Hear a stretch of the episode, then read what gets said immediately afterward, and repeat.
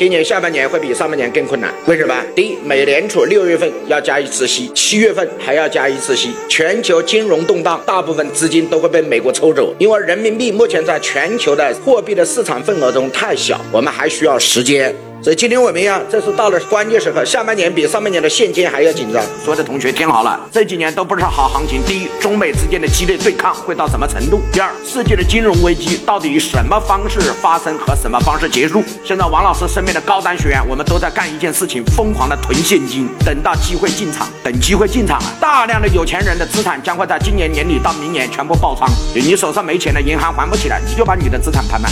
为什么？因为现在即将到了一个临界点。的时刻，这个时刻会是人生中无数人这一生最壮观的一次。什么人是最壮观的？八零年以前的人，我们这一生中就剩最后一次；八零后的人可能还有一次，但是八零年前的人，我们这一生就剩最后一次最波澜壮阔的机会。什么叫波澜壮阔？也就是任何人都可以靠一次下手，我们的后半生什么都有。最好的机会即将到来，就在这两年。但是不是每个人都有机会把它把握得住，要稳得住，稳得住，稳得住。这个经济行情呢是扛不住的，大家现在都在扛，都在扛，这就是你学习的价值。该怎么赚钱？赚什么钱？在哪个点赚钱？如何来设计？二十七种钱是怎么来的？你拿去就可以用。点屏幕下方的这个小黄车，小黄车里面可以直接购买。